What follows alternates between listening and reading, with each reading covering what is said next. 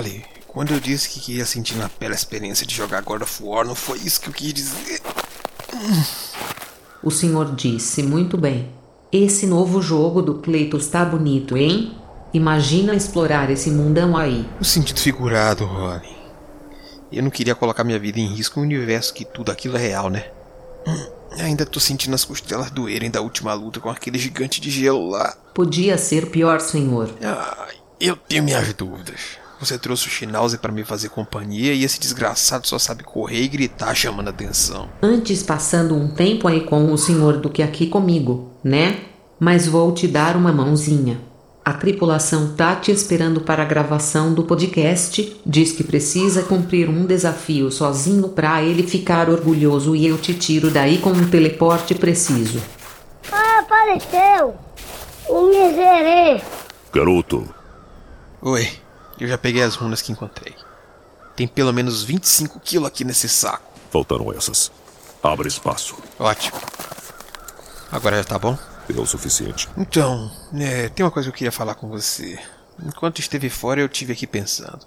Preciso sair da sua aba, viver minhas próprias aventuras. Todos sabem quem é o grande Kratos, mas se eu não me arriscar e fazer meu nome, ninguém vai saber quem é esse. Tolice. Com todo respeito, mas isso já tá decidido. Eu vou até aquela montanha derrotar o rei dos trolls ou morrer tentando. Mas você não consegue. Não se preocupe, eu vou levar esse imprestável comigo. Eu não tenho medo de nada. A verdade é essa. Quieto. Preciso saber se consegue sobreviver à jornada. Confie em mim, eu, eu fui treinado pelo melhor. Eu não sei. Só confia. Se minha vida estiver em risco, eu sacrifico o baixinho. Aí já virou bagunça. Tá bom. Pegue suas coisas. Eu sabia que você ia entender. Coisa de guerreiro. Vá. Calma, o cara bruto. Então é isso, eu já vou. É, Vamos, Schnauzer. Eu fui! O nome do peixe é Pinote. Olhe, assim que eu entrar na floresta, você me tira daqui. E eu não quero saber de videogame por um bom tempo. Bem, não acho que isso vai ser possível. Ah, mereço.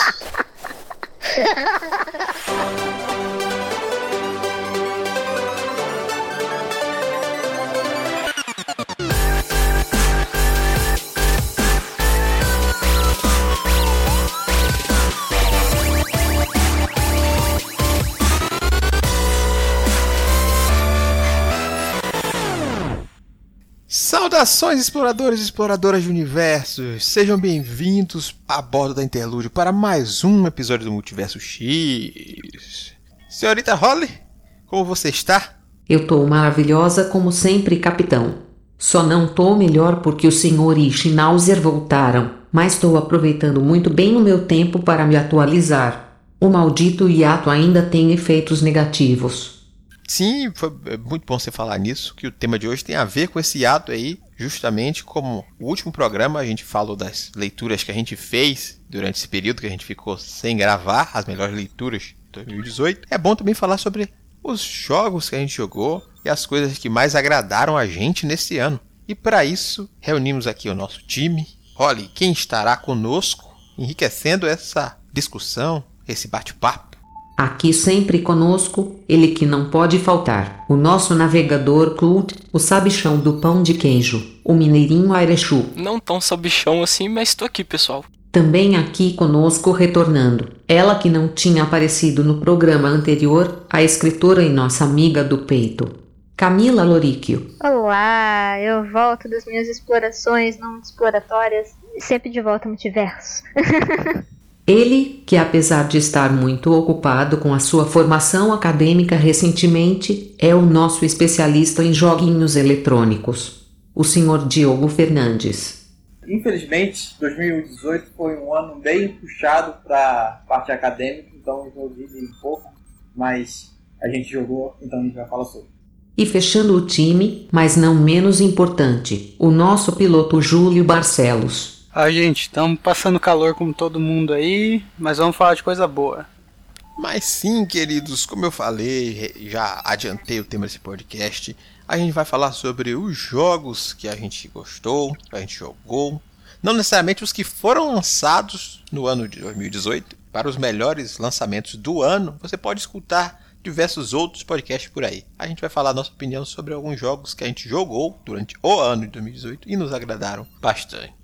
Até porque a gente sabe que o senhor não jogou quase nada.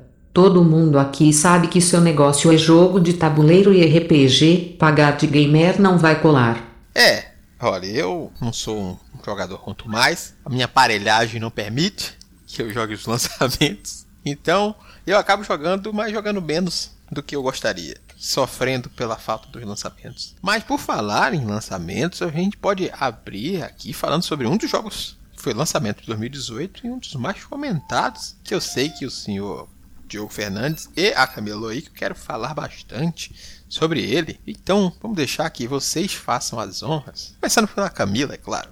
Ah, eu? Eu? Bom, eu vou falar. é, Quando a gente foi pensar, nossa, eu fui fazer mais ou menos o meu. Meu, nossa, o que será que eu joguei no ano passado? Poxa vida, quais foram os jogos que me marcaram? Automaticamente eu já pensei em God of War.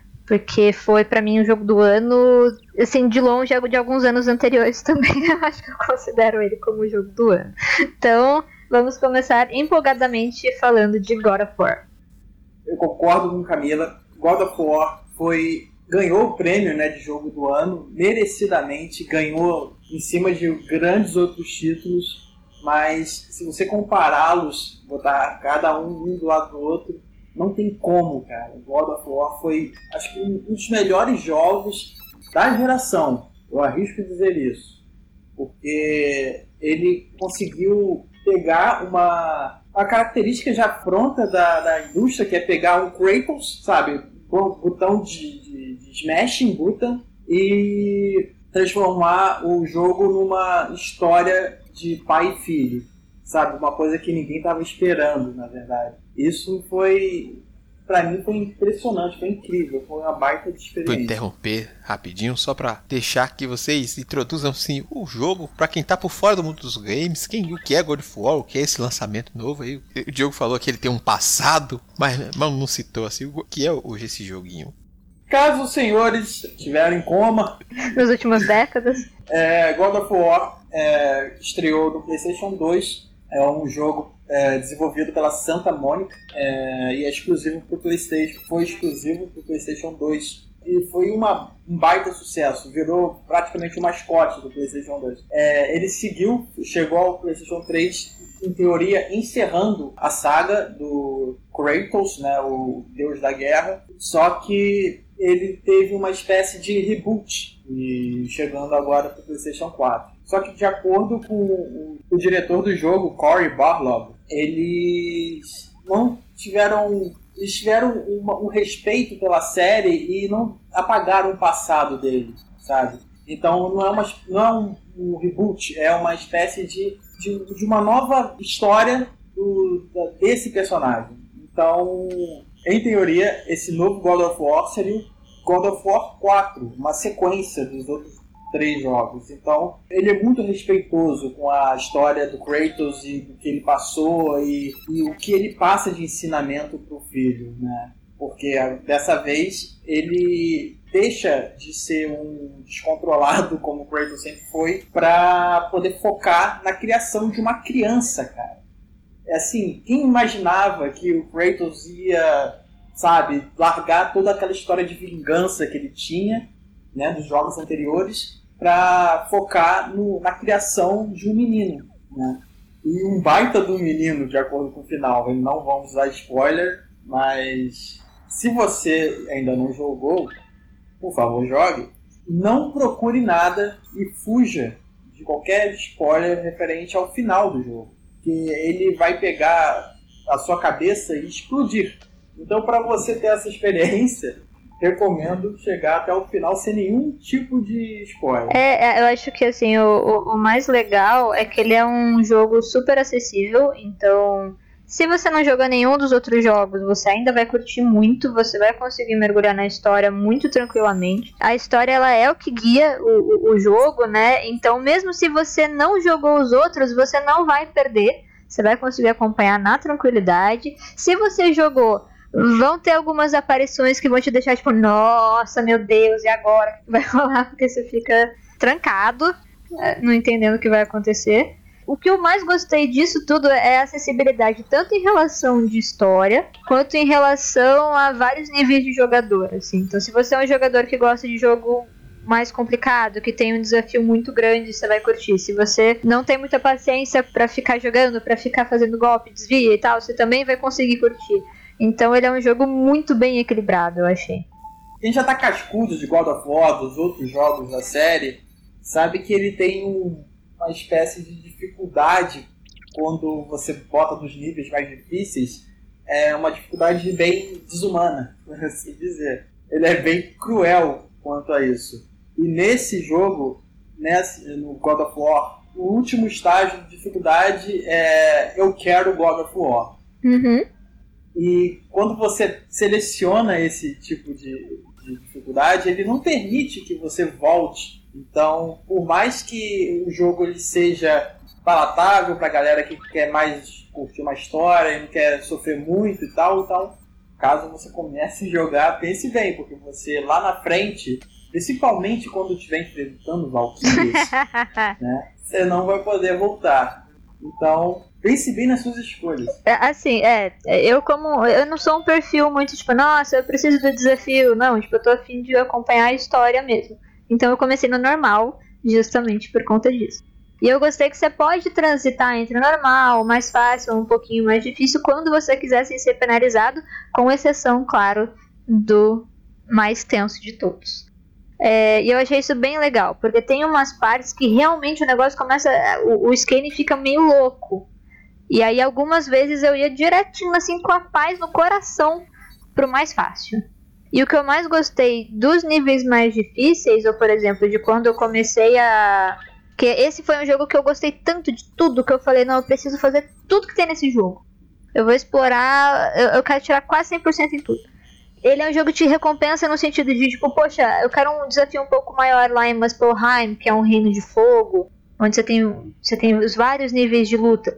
E quando começa a ficar mais difícil, os inimigos mudam a estratégia. Então não é uma dificuldade de, ah, a barrinha de energia dele é maior. Ah, ele te dá duas porradas e você morre. Não, é uma dificuldade onde a inteligência dos próprios inimigos começa a mudar. Então você realmente tem um desafio de se readaptar aos próprios inimigos quando você te, quando você tem essa vontade de poder é, jogar num nível mais difícil, de poder ter uma complexidade um pouco maior de jogo. E isso eu achei muito legal, muito joia. Sobre o reino, é, qualquer Muspelheim, é, quem estiver ouvindo é, vai confundir porque que maldito lugar é esse? Porque Kratos, sabe, ele veio da cultura, né, da, da mitologia grega. Uhum. Então, que, qual é desse cara na, em um dos, um dos lugares lá, um dos é, planos referente à cultura nórdica.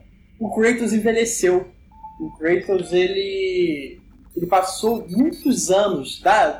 A história passa isso pra gente. Uhum. É, ele passou muitos anos depois de ter feito um massacre na mitologia grega. Passaram-se muitos anos e ele seguiu com a vida é, e chegou até uma área, não é uma área, né, mas chegou até onde a cultura nórdica é, é, é tem a, base, né, é, é, é vigente ali no local. E justamente por isso, por ser um deus num lugar que não é dele, que, que começa a ocorrer algumas, alguns problemas, várias tretas. E acho que isso que é legal também. O, o jogo ele vai te apresentando sem querer te educar. Ele, você conhece o tanto de cultura que você quer conhecer e tem um dos loadings mais legais de todos, super mascarado e que te apresenta umas histórias assim na paz também. Que é quando você entra em algumas portas para poder. É quase um teletransporte. E é um load mascarado de você andar nas raízes de Brasil e alguns, algumas, às vezes eles têm umas conversas, eles vão tendo umas conversas, uns papos sobre as histórias do mundo e o folclore. E é uma maneira muito orgânica de te apresentar esse mundo.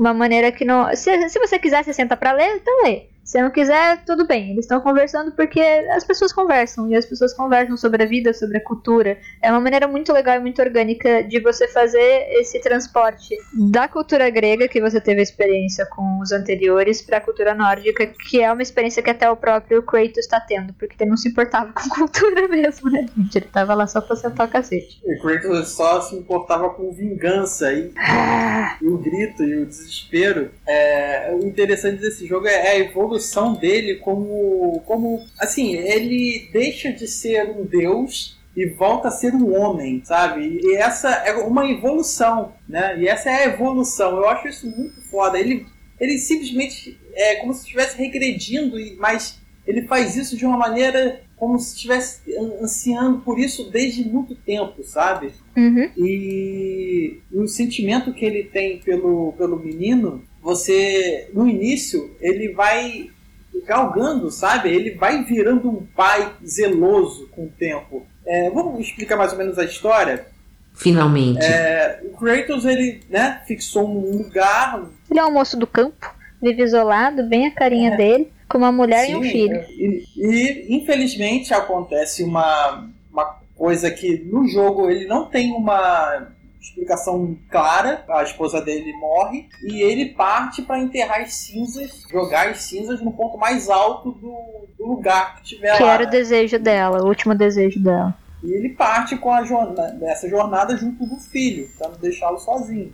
Uhum. Só que um Deus é, andando num ambiente hostil, Dominado por outros deuses. dominado por outros deuses, e deuses não muito, como posso dizer, pacíficos. O Kratos mostrou, têm- inclusive, nos outros jogos que nenhum deus presta, né? A lição é essa. De todos, os jogos. todos os deuses desses, eles têm os arquétipos deles e eles cumprem isso com uma humanidade absurda, né? E é o ensinamento que ele passa pro filho, né? E, ó, hum, tipo, o sinal, não sei se isso é spoiler. Não, é spoiler, então deixa pra lá. É spoiler sim, amigo.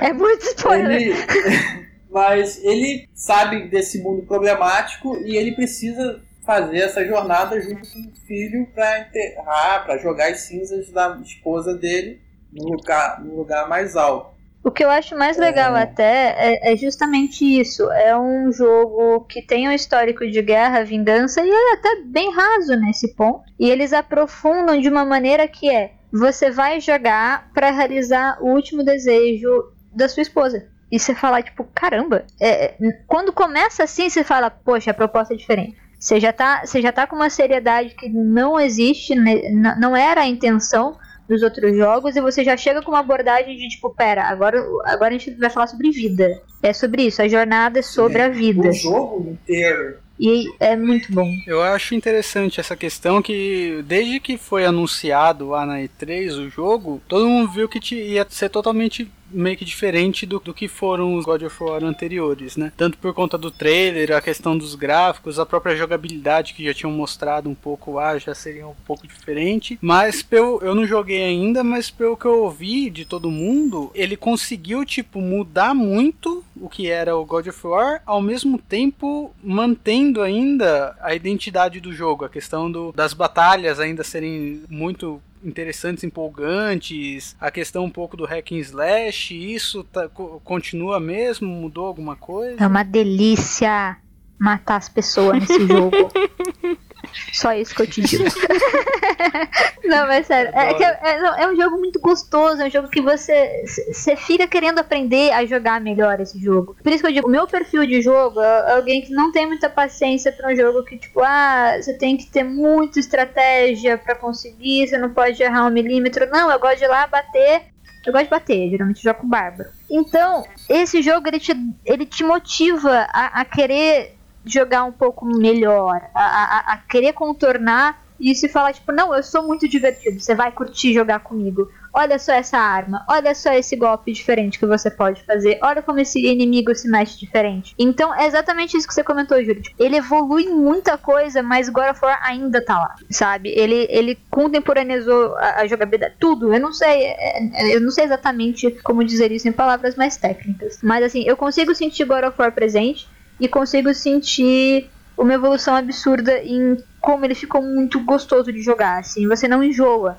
E tem as. E olha que pro final tem uns rolezinhos lá que você pode fazer nos mundos da, da névoa que você pode cansar. Porque você tem que fazer muitas vezes. Muitas vezes. E muitas vezes. E mesmo assim fica legal. E eu falei, poxa, tá aí um talento? Tá aí um talento. A jogabilidade ela pega um pouquinho emprestada, como o Dark Souls ele trouxe, né, para os consoles mais novos. Então é, é foda, porque você sempre lembra de Dark Souls porque Uhum. ele, ele incluiu né, uma espécie de jogabilidade que os jogos estão copiando, né? Porque funciona. Então se funciona, não é demérito nenhum fazer isso. Sim. Só que o God of War é uma evolução de muitas coisas, inclusive do Dark Souls. Ele usa o parry, você né, dá aquela porrada com o escudo para abrir a defesa do inimigo. Você continua dando porrada com R1, L1, enfim, com o botão de de porrada que você dava com Dark Souls. Essa foi uma evolução natural. Só que o próprio God of War é uma evolução, ao meu ver, da própria indústria. Uhum. Por quê? É, se você pega os outros jogos da série, eles sempre tinham uma espécie de minigame, é, assim, Quick Time Event, até- né? Não apenas o Quick Time, mas aqueles, aqueles eventos onde, por exemplo, no primeiro God of War, tem um trajeto que você faz depois que você mata a Hydra, que você tem duas mulheres dentro do barco que não explica por que você faz sexo com as meninas. Assim, com- como que elas estão lá? Você não sabe. No 2, acontece algo semelhante. Você está num templo e as meninas estão lá. No 3, você faz isso com a própria Afrodite. No quarto, você não tem nenhum tipo de sexualização com o Kratos, sabe? Uhum. Não é porque o cara envelheceu. É porque a indústria envelheceu. Não que envelheceu, mas amadureceu. Você não precisa disso pra contar uma puta história, sabe? Você não precisa Exato. disso pra entreter quem tá jogando. E God of War ele representa isso. Por quê? Quando a gente fala de gráficos da nova geração, você espera a qualidade absurda. Isso aí já é lugar comum. Você bate um olho numa uma empresa, numa empresa, numa desenvolvedora, do jeito que é a Santa Mônica, e você sabe que vai vir qualidade.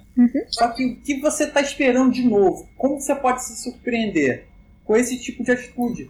Trazendo uma, uma história extremamente profunda, né? Porque é, envolve muita coisa, envolve proteção com o filho, é, querer que ele não saiba de algumas verdades que. Sabe? É, é, é- é profunda, a história é profunda, ela não é rasa. Você Não. consegue ver uma- algumas camadas ali de proteção paterna. E você que jogou God of War desde o primeiro e quer saber como que Kratos mudou desse jeito, você consegue vislumbrar só um pouquinho no momento que Kratos quase rir, sabe? Você lembra, Camila, daquela cena que eles estão num elevador e Kratos acha no tesouro do Tyr uma, uma espécie de vinho da- da, Aham. Nossa, essa Ah. cena é tão bonita, velho. Todas as cenas. Cara. Ai, é tão bem feito. É uma relação de pai e filho que vai se construindo É orgânico. O jogo inteiro é orgânico. do primeiro minuto até você concluir, né? Porque o final do jogo é uma conclusão que sua cabeça explode. Uhum. E é totalmente pai e filho. Inclusive o nome da platina, quando você né, faz todos os troféus e faz todas as conquistas. E você não pai desiste daquela última Valkyria maledeta. É, rapaz, a Val- as Valkyrias é um caso à parte. Agora eu te perguntar, você achou o jogo fácil, Camila?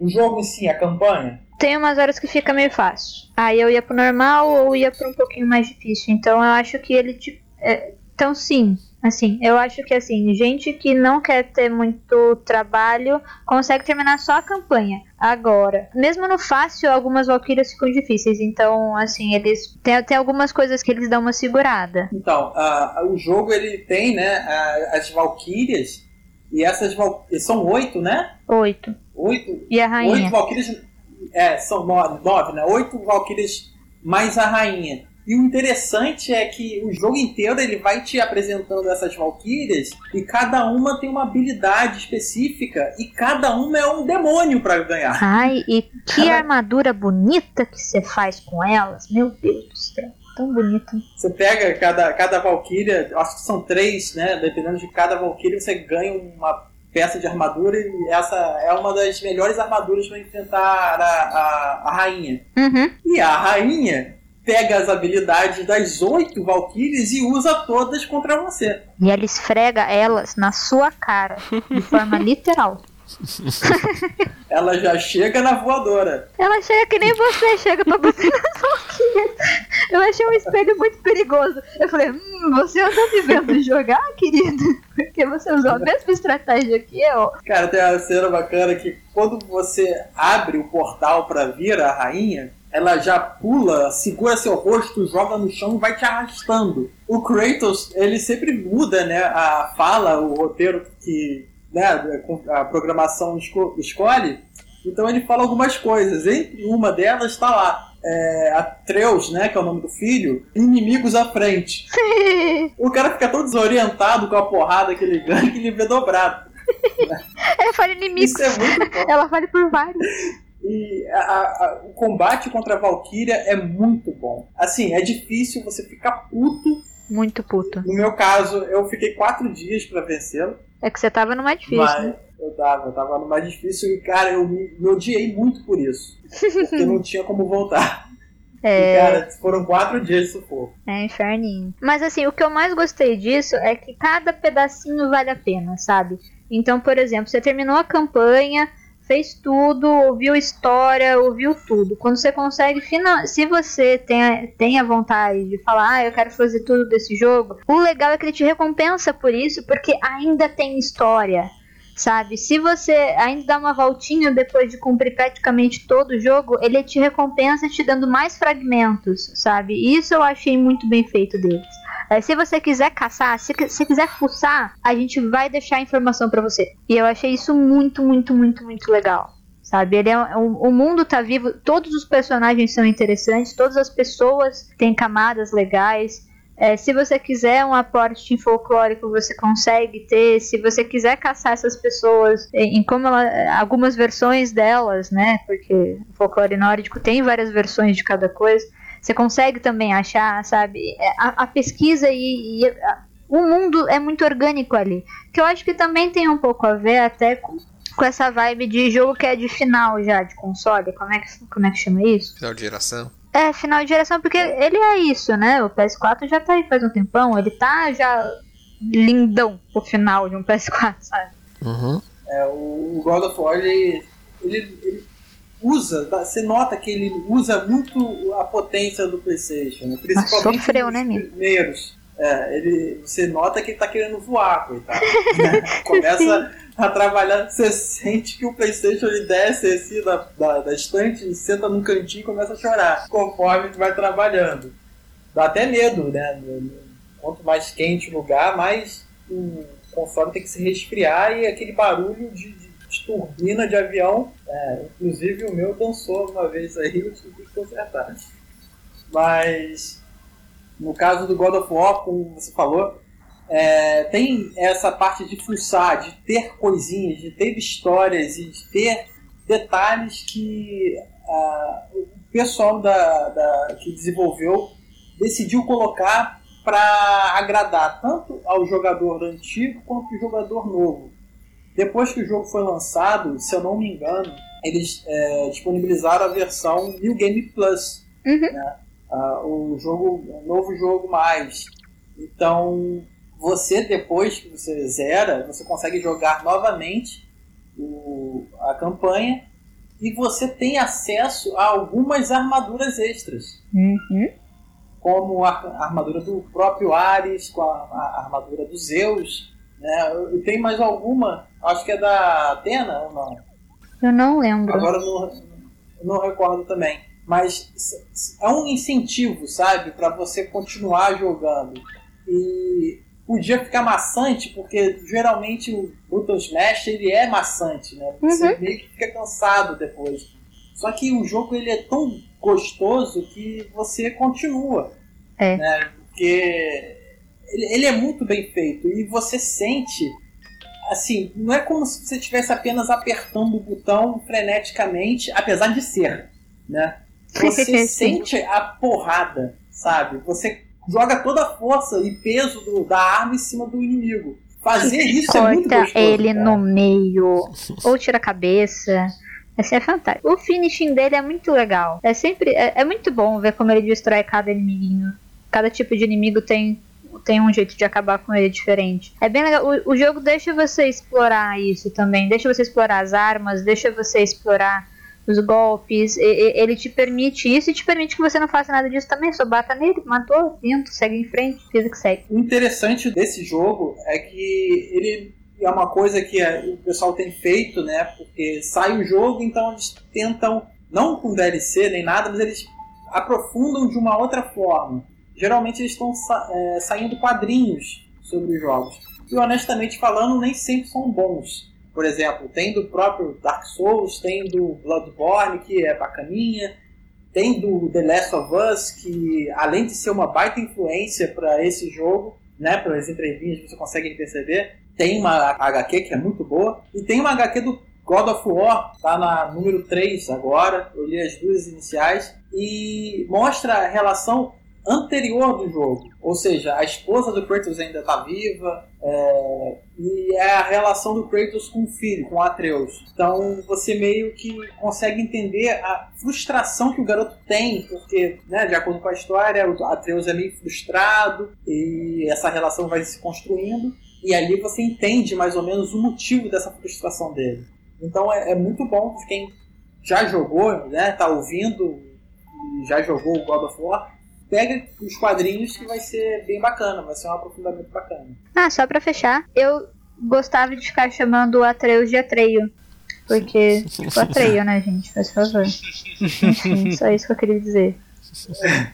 O garoto, boy, boy. Boy, read boy. Essa dupla falou bastante, mas a gente ainda tem bastante jogo pra falar por aqui. Pelo menos cada um mais um pra garantir esse programa. Senhor Erechu, o senhor jogou algo um pouco diferente desse esse perfil de jogo que foi o jogo do God of War, que foi apresentado pela essa dupla aí agora. Fale mais sobre o jogo que você nos traz hoje. Ah, gente, o que eu joguei muito foi Pokémon GO pra celular, mas eu não vou falar dele não, que todo mundo já conhece, já tem noção de como que é. Mas foi o que eu mais joguei no ano passado. Mas o que eu quero indicar é um lançamento, é um joguinho até recente, que, assim, logo de cara ele me atraiu, logo que eu vi o, o trailer dele na, na internet. Por um acaso, um estúdio amigo foi e compartilhou o trailer do outro estúdio amigo. E aí eu vi aquilo e falei, nossa, isso deve ser muito doido, quero jogar isso, mas deve custar uma fortuna. Aí teve o lançamento alguns dias depois. Ah, 30 reais não é caro, não. e ele não é um joguinho pesado, eu fui comprei, baixei, instalei e comecei a jogar. Só não consegui jogar mais porque dezembro, tumulto, fim de ano. Ele foi lançado no comecinho de dezembro, meado de dezembro. Eu não consegui avançar muito nele ainda. Mas o pouco que eu joguei dele já foi suficiente para ele me cativar assim. E assim, to todos os elogios que eu vi depois sendo feitos na internet, em sites especializados, não são exagerados, são, são merecidos pro jogo. É. eu Não falei o nome dele ainda. Eu tô Pra curioso. fazer mistério. O jogo em questão é o Gris. Ele é um jogo de uma produtora espanhola de, de Barcelona, a, a Nômada Studio, que basicamente são, são dois amigos programadores mais um, um artista, um, trabalhou no jogo como diretor de arte, é o Conrad Rossetti. Eu comecei a acompanhar o trabalho dele também logo após conhecer o jogo e o cara manja muito assim. E todo o visual do jogo, assim, é impressionante. É, ele tem uma pegada um pouco de aquarela, ele tem umas linhas geométricas nele, ele tem a própria personagem também que você se movimenta com ela na tela, que é, assim, é muito bem desenhada, ela é singela, não é, não é aquele personagem rebuscado, é um, é um desenho é fino, simples, mas ele é, o suficiente ali você já entrar naquele mundo ali e comprar aquela história. E é, não é um jogo complicado de você jogar, basicamente você se movimenta com essa personagem, naquele mundo incrível ali, cada cada frame do jogo dá praticamente um wallpaper de tão bonito que é. Você, você, até para pra poder ficar admirando a, a, paisagem, os detalhes ali do cenário, porque é muito bonito realmente. Quem vê uma imagem dele assim na, na internet já fica encantado já, não tem como é, descrever, a não ser que é muito bonito o negócio. Mas ele vai um pouco além. A história dele basicamente conta a história dessa garota que se movimenta com ela no jogo, é a Gris também. Eu só soube porque eu li a sinopse do jogo, senão eu não saberia que o nome dela era Gris também. Gris em espanhol que é, é faz referência àquela cor acinzentada, uma cor de dia nublado, que também tem super a ver com o jogo. E assim, eu tenho a impressão de que nada nesse jogo é por acaso. A escolha do nome, é, a forma como algumas imagens é, são mostradas, a forma como a câmera resolve enquadrar nele em alguns momentos, ou se afastar para dar uma, tipo, um panorama do, do cenário nada ali tá por acaso. Até também os, as habilidades que ela desenvolve conforme você vai avançando com ela na tela. Ele basicamente é um jogo de é, side-scrolling, que é o, o, tipo do jogo. Né? Você vai se movimentando na tela, arrastando a personagem pro lado, sempre avançando. Até essa coisa de você avançar com a personagem, tipo, pra frente, caminhar com ela ali pela fase, ele caminhando pela frente. Isso meio que tem um significado de fundo ali pra história que ele quer contar. Quando você inicia o jogo, basicamente você, você tem a impressão de que a Gris ela sofreu uma perda, o mundo dela tá sem cores, ela tá um pouco perdida naquele mundo que aparentemente é uma criação própria dela. E a única alternativa que ela tem é seguir em frente. Não tem mais o que ela fazia ali no, no ponto em que o jogo começa, a não ser seguir em frente. E conforme ela vai seguindo, as conquistas que você vai desbloqueando são em relação a cores a princípio. Então, do cinza, do, dos tons de preto e branco ali do início, você vai é, adicionando outras tonalidades àquele mundo. Aquele mundo vai crescendo em complexidade. Ele tem alguns puzzles para você ir resolvendo e avançando nas fases. Alguns são um pouquinho mais difíceis, você demora até perceber o que, é que o que, que o jogo quer que você faça ali na tela, mas não é nada assim que vai te prender por horas, que vai te deixar é, irritado. É até um jogo até bem relaxante assim de você jogar. Eu tenho experimentado jogar ele à noite, assim, quando eu tô. É, é naqueles dias mais puxados da semana, abre o jogo e começa a jogar. A trilha de. A trilha sonora dele é tão calminha assim que você começa a jogar, você começa a ficar mais calmo, relaxado. É aquele jogo ideal pra você relaxar. E ao mesmo tempo também experimentar a própria experiência da personagem ali, né? De tá fazendo aquele exercício de é, superar uma perda, superar um trauma, superar esse tipo de coisa. Assim. É um jogo que é mais de, de superação, tem essa metáfora da, da superação pessoal dela ali, do que de é, vencer desafio, do que de é, ganhar medalha, colecionar item. Ele não é tanto sobre isso, mas é mais sobre viver aquela experiência de, de superação junto com a, com a protagonista ali, de uma forma simples, sem muita, sem muita coisa para te prender muito tempo numa fase ou sem muita dificuldade. Não que seja simplório o jogo, é, é aquilo que eu te falei, você te, tem mais prazer em estar tá vivenciando a experiência do que de fato fazendo qualquer outra coisa no jogo, ou colecionando, ou avançando, que também é, é, gostoso de fazer, mas não. A experiência maior fica por conta do vivenciar a experiência com a personagem. Seria basicamente isso. Que joia. e o legal é que tá indo bem na linha dos indies, né? É, ele é um jogo indie, pelo que eu, pelo que eu vi aqui, eu não manjo tanto. Ele foi lançado para PC e para Switch. E ele é um jogo assim, é, é não é um um jogo muito pesado que vai consumir um hardware potente para você rodar ele, um computador mais simples para mediano roda. É, o preço também eu achei bem acessível. Eu, pelo visual do jogo, assim, quando eu vi o, o trailer dele, eu falei, nossa, vai ser um, um preço absurdo isso aqui. Não, não, mas vou deixar em mente que eu vou querer jogar futuramente. Não, aí quando, quando eu vi, eu já comprei ele no primeiro dia de, de lançamento, porque tava um preço bem acessível. Acho que 30 e poucos reais não, não é tão caro assim. Isso na Steam. No, no, na loja do Switch lá, eu não sei quanto que tá. Mas acredito que não deve ser tão caro também não. Ah, Switch? Ah, não sei, eu já, já tô supondo.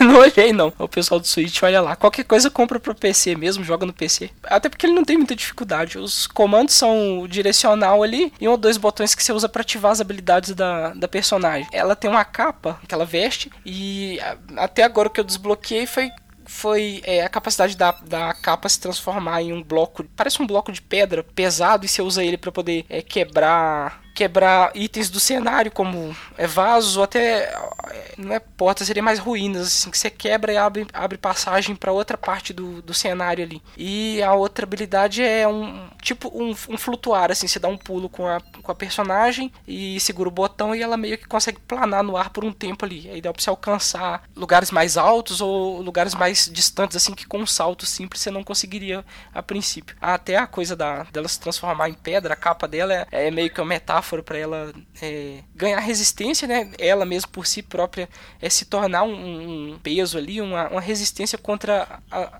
as adversidades do, do cenário, né? Num dos momentos chaves lá tem um vento muito forte que você tenta avançar na, na fase e o vento te empurra para trás. Você tenta avançar na fase e o vento te empurra para trás. E vai assim até o momento que você se toca, que você tem aquela habilidade de se tornar pedra. E se eu tentar avançar como, como rocha, será que eu consigo? Aí você transforma ali em pedra de novo, em como pedra, por mais que seja lento, você consegue avançar na, naquela fase ali com o vento te empurrando para trás. Mesmo quando o vento não é favorável, você consegue avançar a si mesmo, porque você desenvolveu uma resistência, desenvolveu uma capacidade de suportar aquilo ali, mais difícil que seja. E, e assim vai. Aí quando você vai começa a perceber essas coisinhas no jogo, você já tá, você já tá emocionado, já tá chorando, já tá encantado. Você já foi vendido já.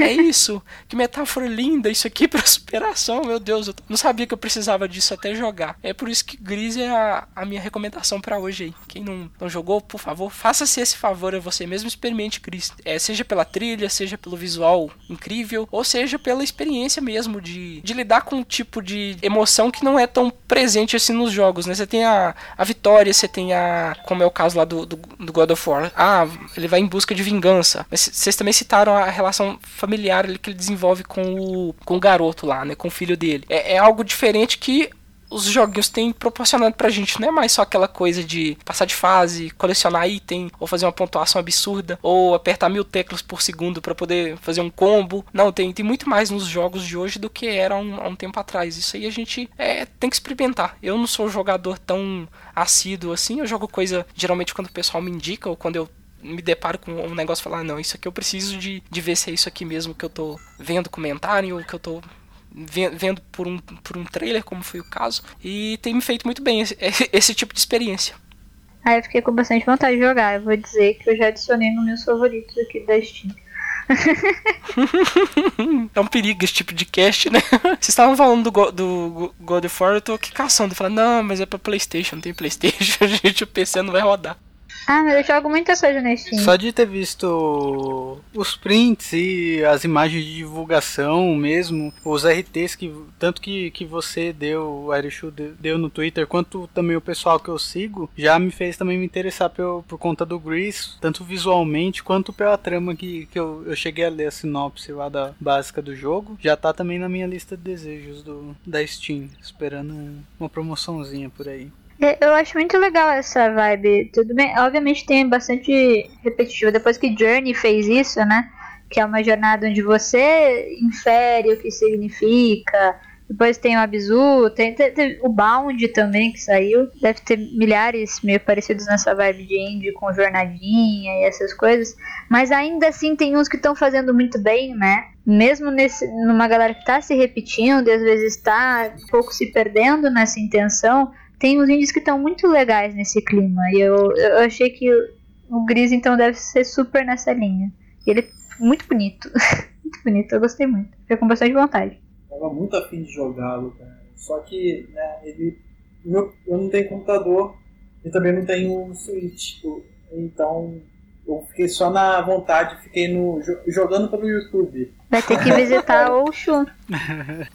concordo plenamente com o que a Camila disse sobre os jogos independentes terem achado esse caminho e estarem até se repetindo um pouco na mecânica da jornada, mas é bom ver que, apesar da, da jornada com a história interpretativa, né, que é para o jogador interpretar o que está sendo mostrado, as narrativas ainda assim têm se mostrado únicas uhum. em cada uma dessas experiências, seja visualmente ou através de algum ou outro elemento que esteja presente dentro do jogo. E eu acho que não seria outra pessoa senão a Arechu a trazer esse tipo de jogo nas nossas indicações aqui. Sempre traz os livros mais reflexivos e as coisas mais delicadas nas coisas assim. Tinha, tinha que ser Arechu para trazer esse jogo para cá também. é uma jornada extremamente Arechuzesca. Poxa, aí, aí eu fico até envaidecido aqui por esse tipo de comentário, porque o jogo em si ele é muito bonito, ele é muito. Ah, dá, dá, dá muitos. aqueles fios gostosos assim quando você tá jogando ele. Então. Fico muito contente que esse tipo de jogo e as indicações que eu faço remetam a esse tipo de coisa, sabe? É, é bem bacana ouvir isso. Mas joguem, joguem. Tenham vocês mesmos as suas próprias experiências, é, se permitam experienciar esse tipo de coisa, que é muito, é muito bacana. Acho que só engrandece a gente. Mas, mudando um pouco de assunto, a gente vai agora com o senhor Júlio Barcelos para saber o que é que ele tem a nos indicar também neste programa. Então, hoje eu trouxe um dos meus jogos favoritos aí de, de todos os tempos de lutinha, que foi o lançamento do Super Smash Bros Ultimate pro, pro Nintendo Switch. Pra quem também não, não- nunca ouviu falar, o Super Smash Bros. é uma franquia, é um jogo de luta diferente aí que surgiu no, no Nintendo 64, unindo vários personagens de jogos diferentes da Nintendo, né? Tem Mario, Zelda, Kirby, Donkey Kong. É um jogo de luta que tem uma mecânica diferente dos jogos normais, né? Com barrinha de sangue, round 1, round 2, acaba. Não, o Super Smash Bros. ele é mais bagunçado, eu diria assim. Você vai batendo no seu inimigo e vai aumentando o percentual de dano que ele vai tomando. Quanto mais dano o seu inimigo toma, mais fácil ele fica de ser lançado para longe da tela.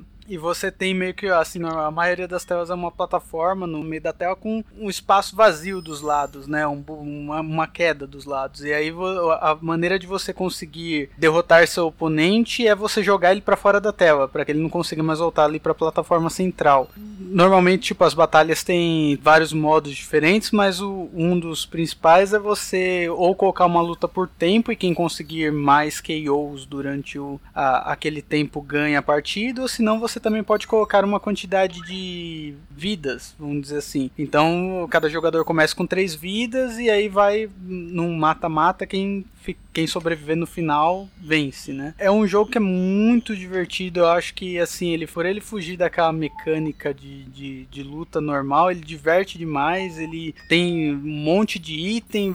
É, que é a mesma coisa de você pensar o que a Nintendo fez com Mario Kart na corrida, que assim, todo mundo tá acostumado, tava acostumado com corrida só normal, ah, atravessa, turbo, e daí do nada vem a Nintendo e coloca lá poder, é, joga banana, joga casco nos, ini- no- nos inimigos. Foi a mesma coisa com, com, com questão do Smash Bros, né? Você tem um monte de item para você poder usar durante as telas. E conforme a franquia foi, foi expandindo aí durante os, os anos, né? Teve um jogo em cada um dos principais consoles da Nintendo de, de mesa. Então começou no 64, teve um pro, pro GameCube, um pro Wii, um pro Wii U e agora um pro Switch.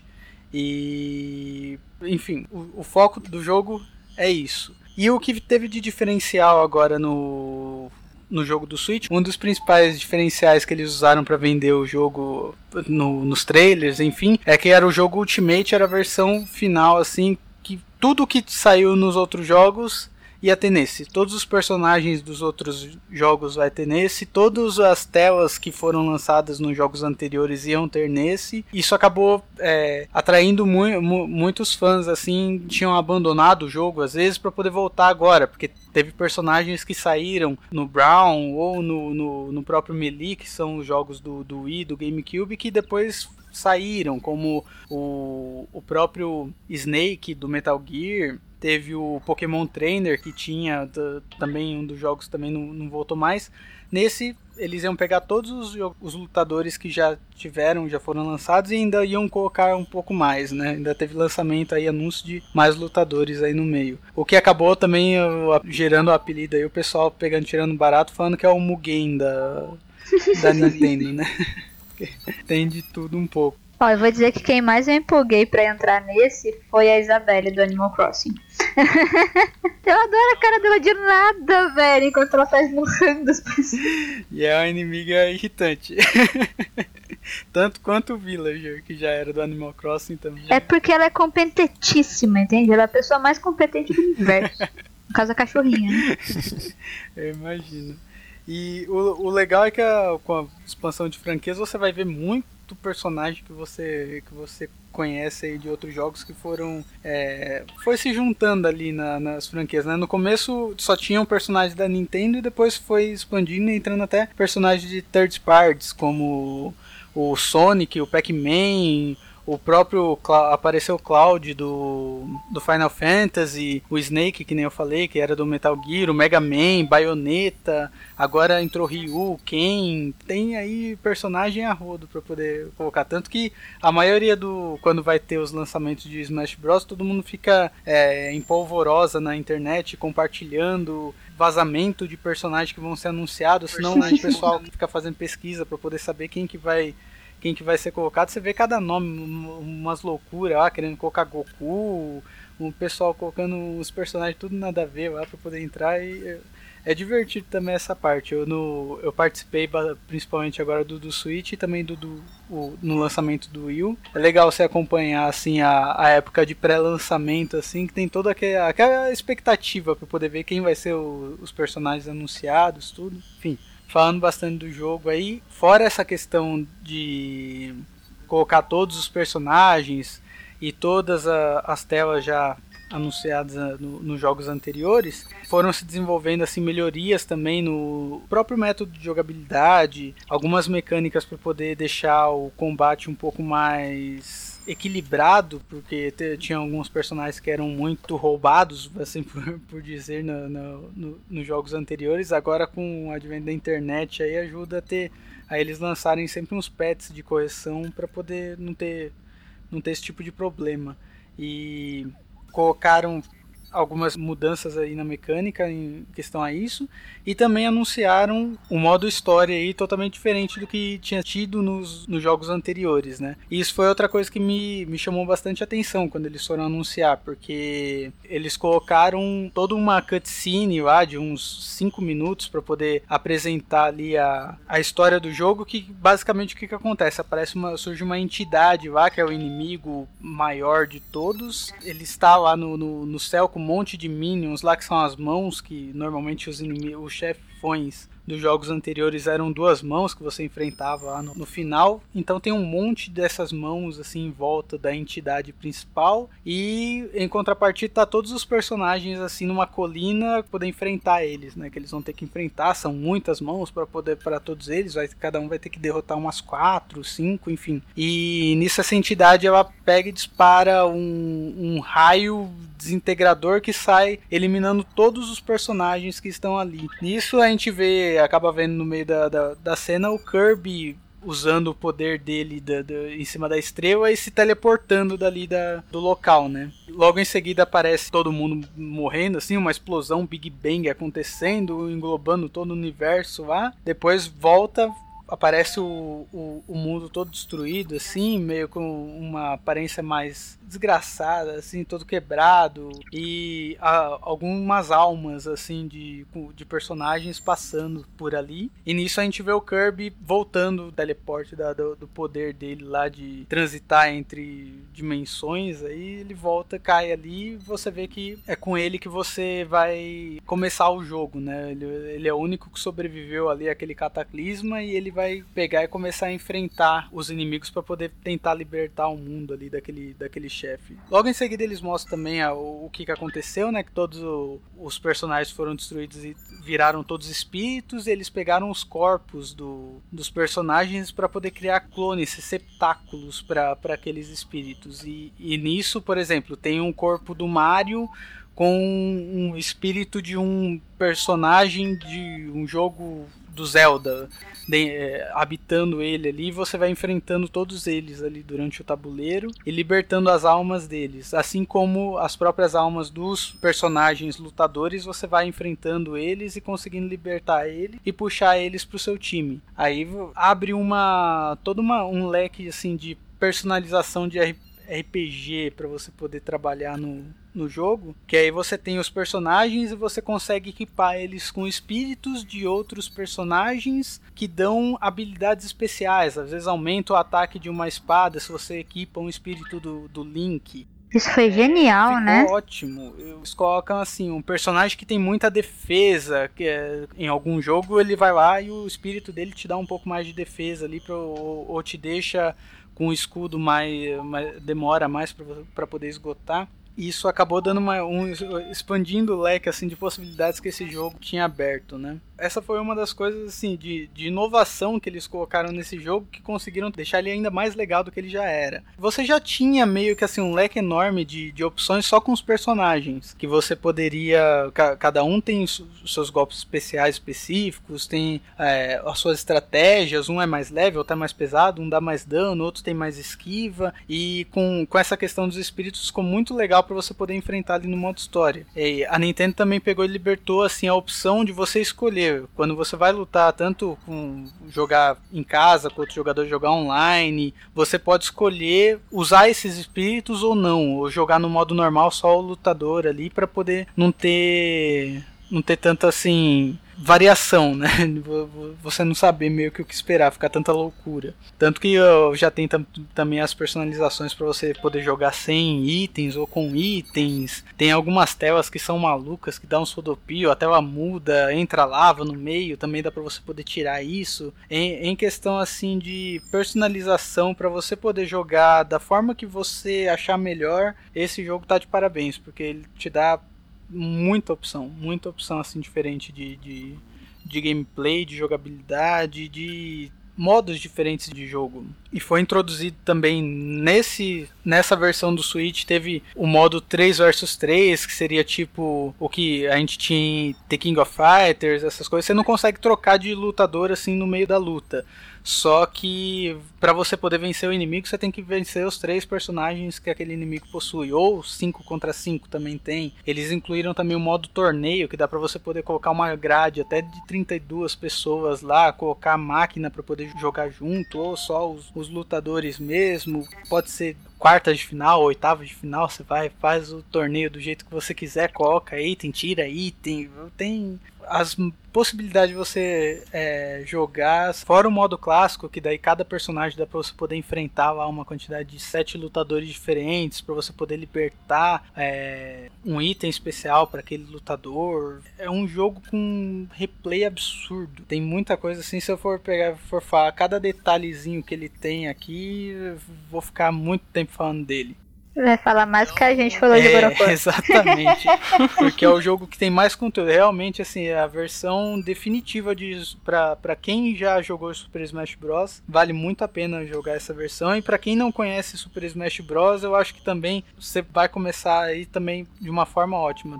Mesmo que sejam jogadores novos, eu acho que o jogo abraça, assim, também esse pessoal para poder ficar tranquilo de você começar a jogar. Tem dificuldade lá, dá para você poder escolher a dificuldade também a qualquer momento momento durante a, as partidas, é, durante o modo aventura, jogando um contra o outro, dá para você poder jogar um handicap lá de, de dano de um para o outro para poder facilitar. Enfim, possibilidades são infinitas.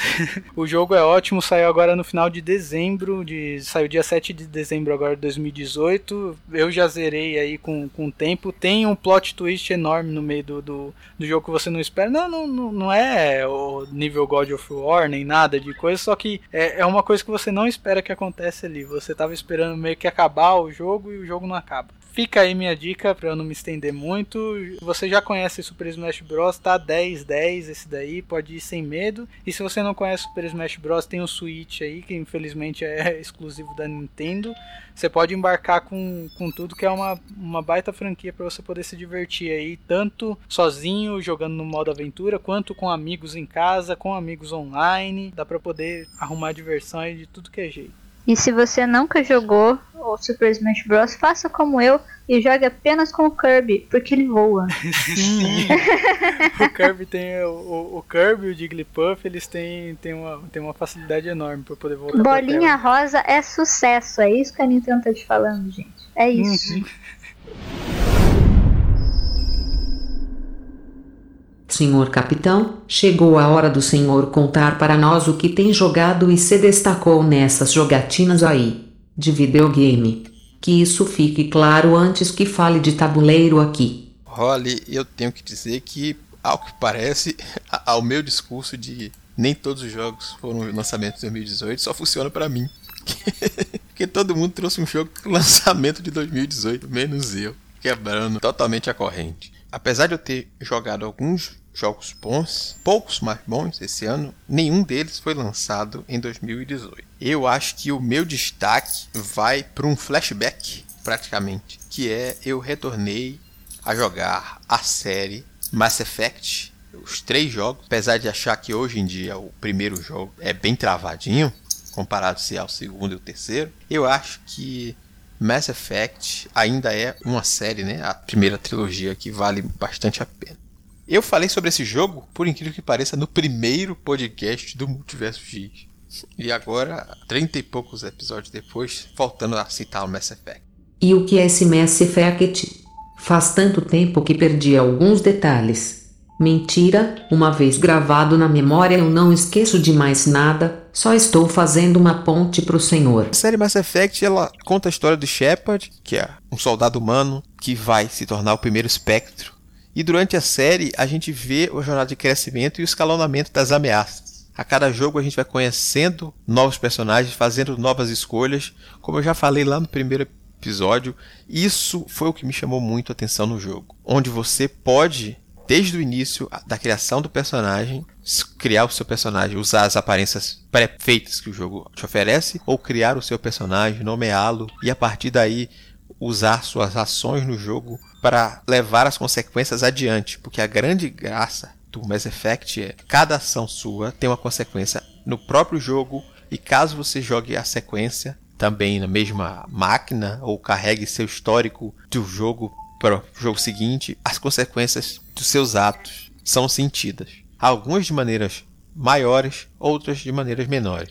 E isso é essencial no terceiro jogo da franquia, onde a ameaça está de nível galáctico onde não só a cidadela e o mundo da Terra está ameaçado, quanto todas as civilizações. E a grande jornada no final do terceiro jogo é unir todas as espécies, mesmo as que são inimigos históricos de milênios, para que vocês consigam ter uma chance de sobrevivência mínima. E cada pessoa que você ajudou ou deixou de ajudar são aliados que você consegue ou que você deixa de conseguir na guerra para a batalha final com Shepard. E a grande graça do jogo é realmente é essa.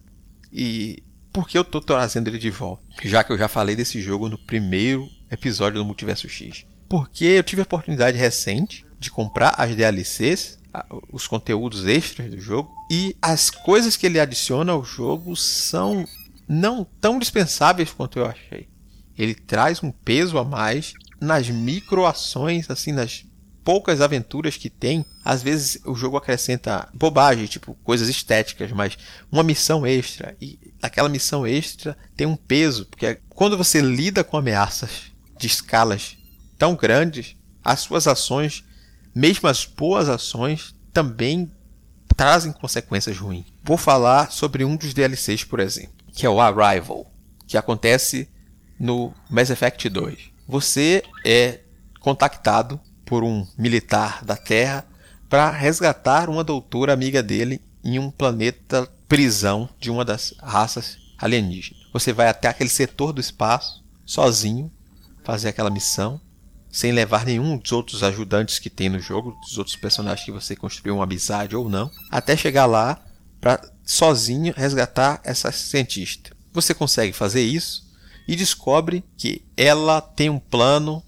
para destruir a espécie alienígena inimiga, a grande ameaça ao universo. Só que, na verdade, ela está usando tecnologia adjunta dessa espécie e ela está sendo controlada. Então, o que aparentava ser uma arma para salvar as espécies, na verdade, pode ser usada como uma porta de entrada para todas aquelas naves inimigas que colocar tudo a perder. E durante a ação lá, troca de tiro, aquela coisa básica, já que ele é um jogo de ação, ao fim você tem a decisão praticamente de usar aquele meteoro, aquele cometa onde você está, para destruir a chave de acesso àquela região do espaço, colocando em risco a vida de 300 mil pessoas, ou tentar postergar isso. Só que o jogo te dá essa falsa esperança, que acontece uma outra decisão que não está por sua conta, que no fim você acaba sendo o responsável por, apesar de salvar o universo de uma invasão por uma ponta que ele não estava preparado, você carrega a culpa de ter matado 300 mil pessoas. Nossa. Suas decisões têm um peso muito grande na história. Você sabe que,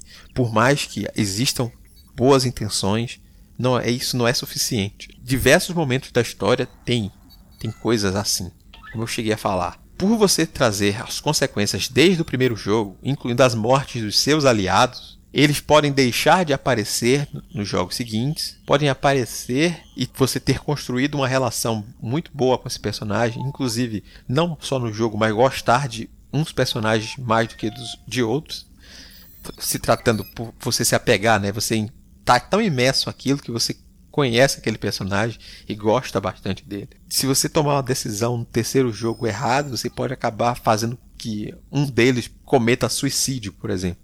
E tipo, você, para salvar uma espécie inteira, um seu amigo se mata na sua frente, é tipo, é muito pesado. Então as consequências são muito importantes desse, dentro do jogo. Você pode escolher ir por dois caminhos. Que o próprio jogo desde o início tem essa mecânica. Você pode tomar boas ações que liberam novas opções ligadas a boas atitudes, ou desde o início você tomar atitudes tidas como ruins, quanto evitar diálogos e pular logo para ação. Em alguns casos, deixar de ouvir, tentar usar o diálogo como uma chance de você vencer uma luta e partir logo para a agressão. Isso afeta suas escolhas e abre ou fecha algumas portas para você, inclusive nas suas escolhas. Se você for muito ruim, você não tem como optar pela chance de diálogo quando o momento exato chega. Ao rejogar o jogo mais uma vez, pude aproveitar exatamente essa coisa de tentar usar não mais a ação, mas como o diálogo como armas. E desde o primeiro jogo ver que você poderia ter evitado algumas coisas, tornado algumas coisas mais fáceis do momento que você tende a tomar decisões com a cabeça mais fria, evitar ser um babaca e fazer as coisas da melhor maneira possível. E só pelo jogo te dar a chance de você poder fazer isso, eu acho que torna o, Mass Effect muito bom. E como eu disse, o jogo 1, ele tem ainda hoje em dia, já que eu acho que já tem quase 10 anos que o jogo foi lançado, o jogo 1 tem travas de jogabilidade um pouco chatas, que são corrigidas no 2 e principalmente no 3. O 3, se tratando de jogabilidade, ele é o que já está melhor. Ele, apesar de não ser tão recente, ele ainda é o mais atual deles e permite que você faça as coisas melhor, não tenha travas como o primeiro. Mas jogar o primeiro jogo, mesmo com esses defeitos, ele te traz uma experiência melhor, porque se você jogar as sequências, como eu falei, você vai trazer tanto essas consequências das suas atitudes para o jogo seguinte, quanto você vai ter uma ligação maior e melhor com determinados personagens. E o jogo tem aquela coisa: você é capaz de ter relacionamentos com alguns personagens, você pode ter personagens que você acabe da decisão que você toma, ele morre, e isso afeta diretamente o jogo a seguir. Ah, se você escolheu não ajudar tal personagem no jogo 1, você não viu que mais pra frente ele se torna praticamente o líder de toda a sua raça. E você lidar com um personagem que é líder da, da raça, dos encrenqueiros, que são os Krogans, você lidar com ele, que é seu amigo, e lidar com um novo Krogan é, é uma coisa diferente. Mesmo que eles se tornem aliados na batalha, é diferente ter essa oportunidade dele ter seu amigo. Em um dos DLCs do, do terceiro jogo, tem uma missão que é antes do ato final. Você reúne-se com seus amigos porque você sabe que aquela missão pode ser a derradeira. E você tem a oportunidade de reencontrar todos os personagens praticamente que você que fizeram parte da sua equipe e se mantêm vivos. Tem essa coisa de você ver e fazer a falta no fim do jogo também. O Mass Effect é um jogo que, principalmente o 1 e o 2, você encontra muito facilmente em Steam ou nuvem, com preços acessíveis. O, terceiro é que tem a dificuldade de você encontrar ele assim, porque basicamente hoje em dia ele só está na Origin e a Origin é péssima para fazer promoções. Você vai pagar um jogo antigo com um preço, ao meu ver, alto, principalmente se você quiser incluir as DLCs, que acrescentam bastante conteúdo a ele. Assim. Mas eu acho que a jornada de Shepard é bem interessante em, em, vários aspectos, principalmente pelos tipos de pessoas que a gente encontra. Como a Camila falou, que o Jefferson escolhia abandonar tal personagem, justamente essa, essa personagem ela é pró-humanista, porque ela tem esse lado meio xenófobo que veio da, da família, que o avô dela lutou na guerra de reconhecimento ainda quando a humanidade e as, e as outras espécies não tinham um acordo. E ela tem dificuldade até hoje de tratar com as outras raças. Mas você vê que algumas escolhas suas e alguns discursos vai mudando um pouco o modo como essa pessoa reage. Principalmente quando você chega no terceiro jogo e vê que ela, a cabeça dela não está da mesma forma. Não, eu lembro que o Mass Effect ele foi o primeiro jogo, se não me engano, né? Que teve um peso assim maior com as decisões que você tomava e você podia usar o save né, das suas partidas anteriores para, sei lá, compor a história do jogo futuro. Né? Por exemplo, você podia usar a sequência de saves do primeiro ao terceiro jogo e tudo, todas as suas decisões ela tinha um peso. eu tenho o primeiro jogo, só que na época que eu comprei ele já era bem feio. E eu por isso, né, eu não consegui, sei lá, não consegui ter interesse nele e tal. Eu queria, na verdade, era a experiência de ter uma decisão minha no primeiro jogo influenciar no terceiro, sabe? Que eu só fui descobrir mais tarde, quando eu tava jogando Dragon Age e tal, que é da mesma empresa. Uhum. Então, com Mass Effect eu queria, eu só consegui ter no Dragon Age, mas ainda tenho a vontade de jogar alguma coisa no, eh, no espaço, sabe? Ficção científica e tal, só que passou. Aí tem agora o Mass Effect Andromeda, que foi bem das pernas, mas ainda ainda tá à vontade, sabe? Uhum. Ainda tenho vontade de jogar a trilogia clássica e talvez jogar o Andromeda. Eu acho que vale a pena, mesmo com essas dificuldades técnicas, você pegar pela experiência e pela história, porque a história é um dos pontos fortes do jogo.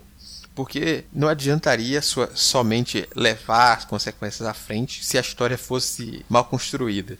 Mas eu acho que a história do Mass Effect, principalmente quando você conecta todos os pontos, traz esse a mais, né? Esse plus que as suas decisões vão influenciar de certa forma acontecimentos do jogo e como o jogo reage a, ao resto das coisas, é bem interessante. Eu tenho bastante vontade de jogar, eh, até por conta do que o Jefferson já comentou muito do jogo, né? Eu só lembro também de ter lido algumas coisas em específico em relação às DLCs, que é, é, nesse é no Mass Effect que eles colocaram umas questões chave de história que, é, que você só conseguia saber por DLC ou não.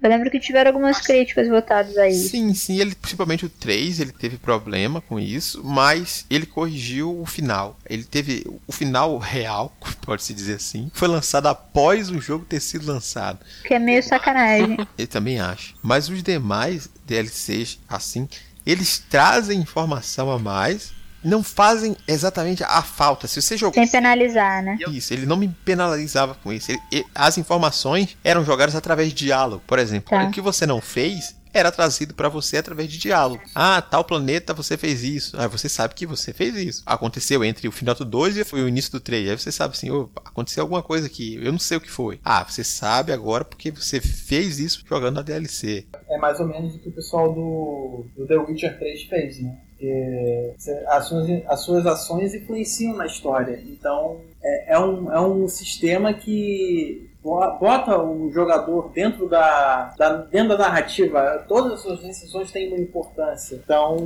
começa no Mass Effect e foi utilizado depois pra, pela galera do da CD Projekt Red. Ah, sim, eu acho que é uma mecânica que vale a pena. Eu acho que muitos jogos estão se apropriando disso assim para criar algo com mais peso, né? Para dar mais peso às suas criações. Mas ainda respondendo o que a Camila falou, as DLCs, principalmente do terceiro, elas trazem bastantes elementos que enriquecem a obra. Não é que elas vão fazer exatamente falta, você vai conseguir chegar no fim lá. Tá. Mas elas trazem um, uma visão da coisa, elas trazem, a, a, principalmente as que trazem novos personagens. No segundo, tem dois novos personagens que você só pega por DLC e eles não acrescentam tanto na, na questão de empatia sim, e jogabilidade. São dois personagens extra. No terceiro, traz um que tem uma relação histórica com os grandes inimigos e isso traz uma visão extra. Mas se você não tiver ele no grupo, não vai alterar o jogo para você. Entendi. Não vai trazer essa sua experiência. O que tinha de problema, que foi isso de ter lançado sem o final exato, foi corrigido. Então, tipo, se você tiver o jogo sem pegar as DLCs, você vai ter uma, uma experiência muito bacana. Mas se você tiver as DLCs, você vai ter uma experiência melhor ainda. Excelente. Uhum. que épico. Senhores, nós nos postergamos e nos delongamos demais aqui nesse cast de indicações, mas espero que vocês tenham gostado dos conteúdos que trouxemos hoje, desses jogos. E o senhor Exu, caso a pessoa tenha gostado ou não tenha gostado desse episódio, como ela faz para entrar em contato conosco e falar a sua opinião? Sobre o episódio. É moleza, né, pessoal? Você pode mandar um e-mail pra gente no endereço contato@multiversox.com.br ou então deixar seu comentário na postagem desse episódio no site multiversox.com.br. É, no final da página tem lá o plugin do Discos ou do Facebook, você pode comentar por lá. Você também pode conversar com a gente diretamente em nossas redes sociais. Os links vão estar no post também. Peraí, não esquece de falar da novidade. Agora você pode conferir o Multiverso X e seus spin-offs também no Spotify. Basta procurar nosso nomezinho e vai estar lá. Prometo que é só o início das novidades deste ano. Então, gente, eu acho que é isso. Já nos prolongamos até demais neste episódio. E nos despedimos por aqui e nos encontramos logo mais num próximo Multiverso X. Tchau, tchau. Tchau, senhores. Tchau, bora pro play. Tchau, tchau, gente. Até a próxima. Até mais, gente.